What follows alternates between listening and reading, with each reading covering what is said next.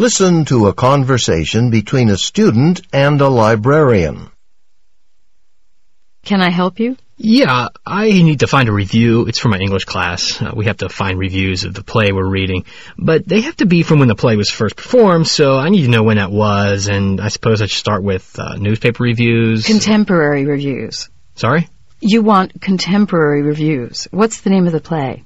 It's Happy Strangers. It was written in 1962, and we're supposed to write about its influence on American theater, you know, show why it's been so important.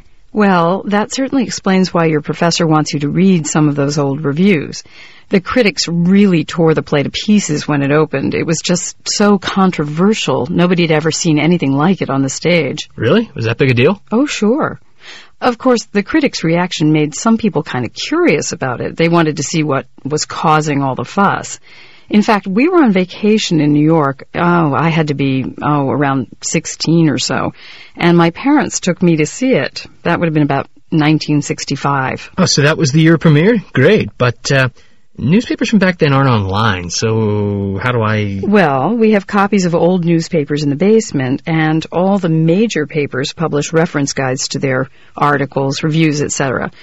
You'll find them in the reference stacks and back. But I'd start with 1964. I think the play had been running for a little while when I saw it. Mm, how'd you like it? I mean, it's just two characters on stage hanging around and basically doing nothing. Well, I was impressed.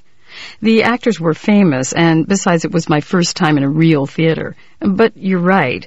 It was definitely different from any plays that we'd read in high school. Of course, in a small town, the assignments are pretty traditional. Yeah, I've only read it, but it doesn't seem like it'd be much fun to watch. the story doesn't progress in a any sort of logical manner. It doesn't have any real ending either. It just stops. Honestly, you know, I thought it was kind of slow and boring. Oh, well, I guess you might think that.